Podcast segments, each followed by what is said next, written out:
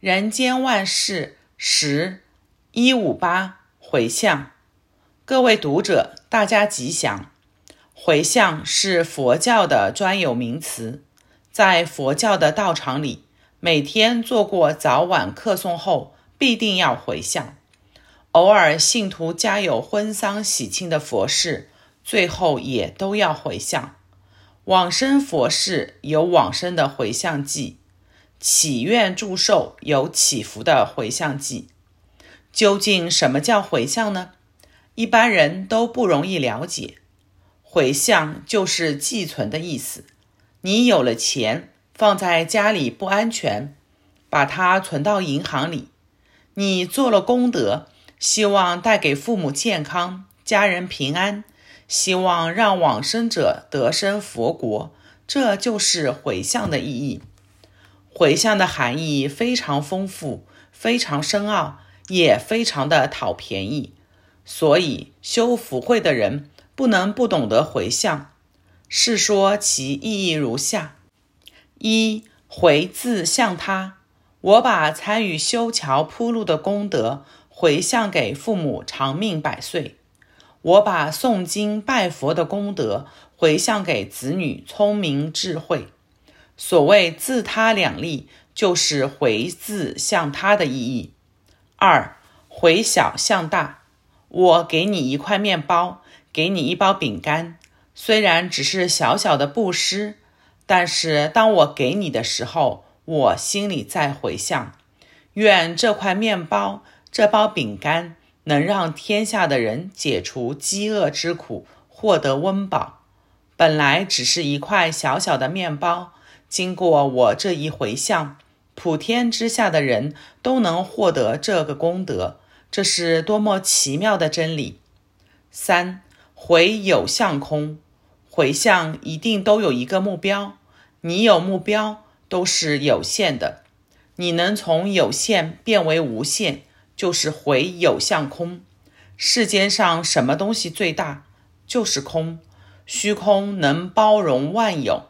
照见五蕴皆空，就能度一切苦厄。所以有形归无形，有为归无为。回向的心理等同虚空，等同法界。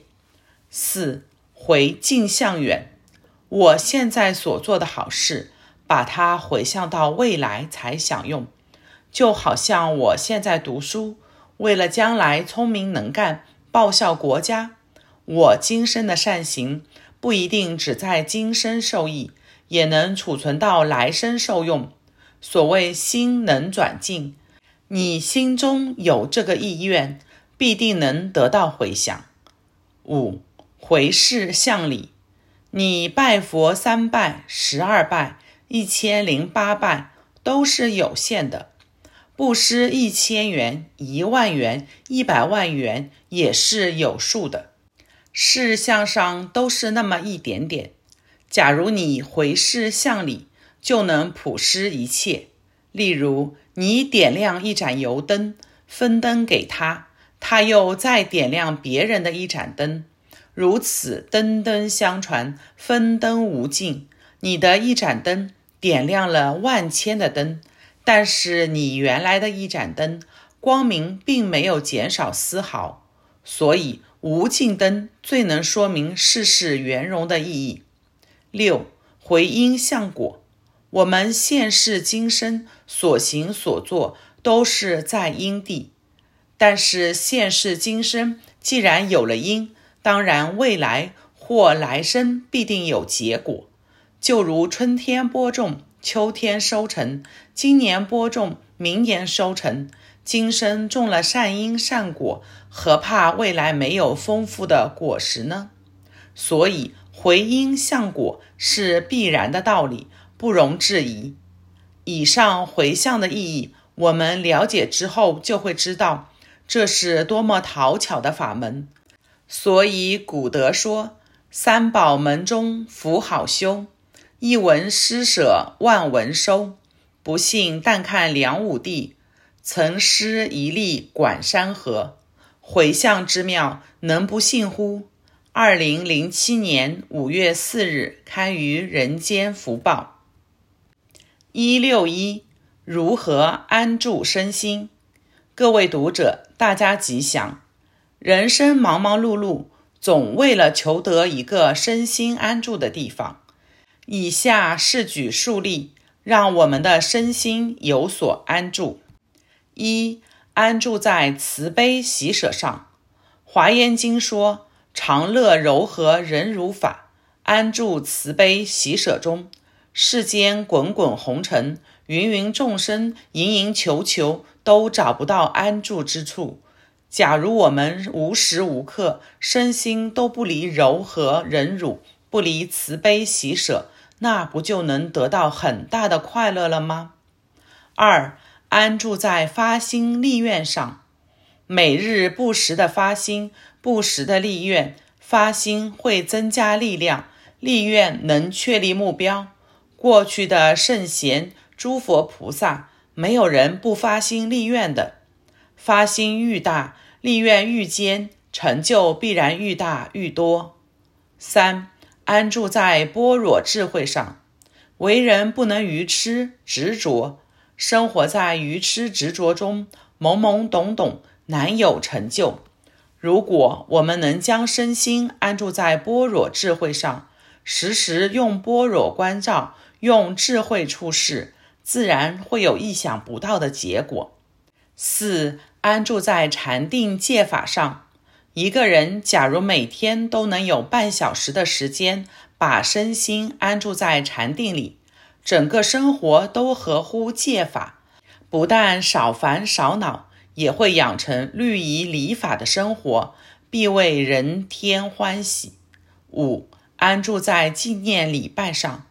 假如是出家僧侣，理所当然要做早晚课诵；如果是在家信者，每天可以在家里早晚花个十五分钟礼拜佛菩萨圣像十二拜，或半小时二十四拜。在礼拜时，每礼一拜，可以自由念佛五声或十声，久而久之，身心自然获得清净。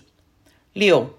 安住在淡泊谦卑上，我们的身心如果与世间的金钱名利接触，就会有很多的妄想，就会生出一些是非。如果日日生活里只是简单淡泊，与人交往必以谦卑待之，则五人的道德形象自然会提升。七，安住在放下自在上，一个人身上背负太多东西。会不胜负荷，心上负担太多，也会觉得辛苦。懂得放下，自然轻松自在。例如，权力、名位、物质财富、人情世故、是非得失等，如果心上都放了这些重担，人生怎能自在呢？唯有放下，才能自在。需要自在，就得放下。八。安住在学习满足上，人生的痛苦都是因为不满足，不满足所以会痛苦。